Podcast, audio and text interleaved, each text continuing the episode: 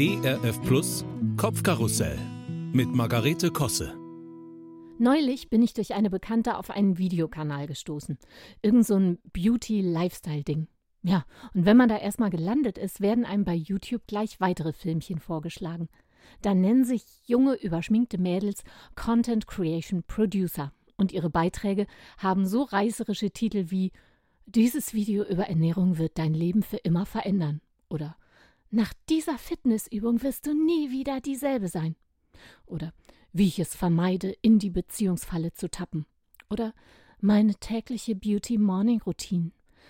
Ich bekomme spontan sehr große Lust, dies alles in fiesen kleinen Videos zu persiflieren. Mir kommen da auch sofort Ideen, aber sich auf Kosten anderer lustig zu machen, ist schäbig. Auch wenn sie es bestimmt niemals zu sehen bekämen. Aber ich verstehe es nicht. Diese selbsternannten Influencerinnen werben für irgendwelche Produkte und Marken und können tatsächlich davon leben vom Werbung machen und dabei Quatsch erzählen, wie zum Beispiel, ähm, ja, mir ist es auch total wichtig, authentisch und natürlich rüberzukommen. Das sagen sie mit komplett zugespachteltem Make-up-Gesicht und meinen das völlig ernst. Genauso wie ihre vermeintlichen Lebensratgeber-Tipps. Klarer Fall von Selbstüberschätzung. Man möchte sie schütteln und dabei fragen, wer will das wissen, du Küken? Erschütternderweise sind das gar nicht mal so wenige, die das tatsächlich wissen wollen teilweise sogar über 2,5 Millionen Menschen, die einen dieser, äh, nett gesagt, merkwürdigen Kanäle abonniert haben und sich Follower nennen. Gut, man soll nicht alle über einen Kamm scheren. Obwohl das Sprichwort ja ganz gut zu dem ein oder anderen Hair-Tutorial passen würde. Hey, wenn du diesen Lockenstab kaufst, wird schon bald Hollywood bei dir anklopfen.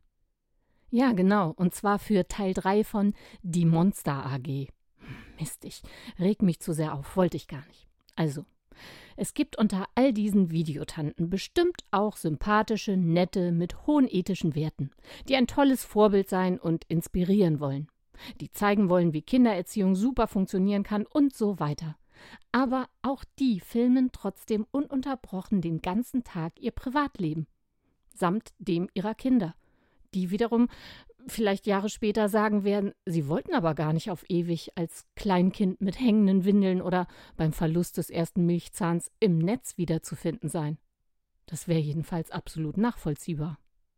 Wie auch immer. Ich glaube, was mich am meisten stört, ist das Anmaßende, was da so häufig mitwabert.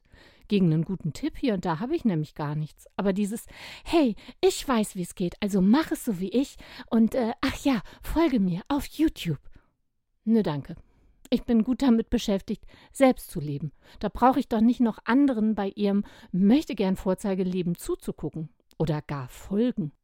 In den 80ern, da habe ich oft diesen schönen Song gehört I wanna be a follower of Christ. So nämlich. Und Influencer, das bleibt für mich einfach nur eine lästige Virusgrippe.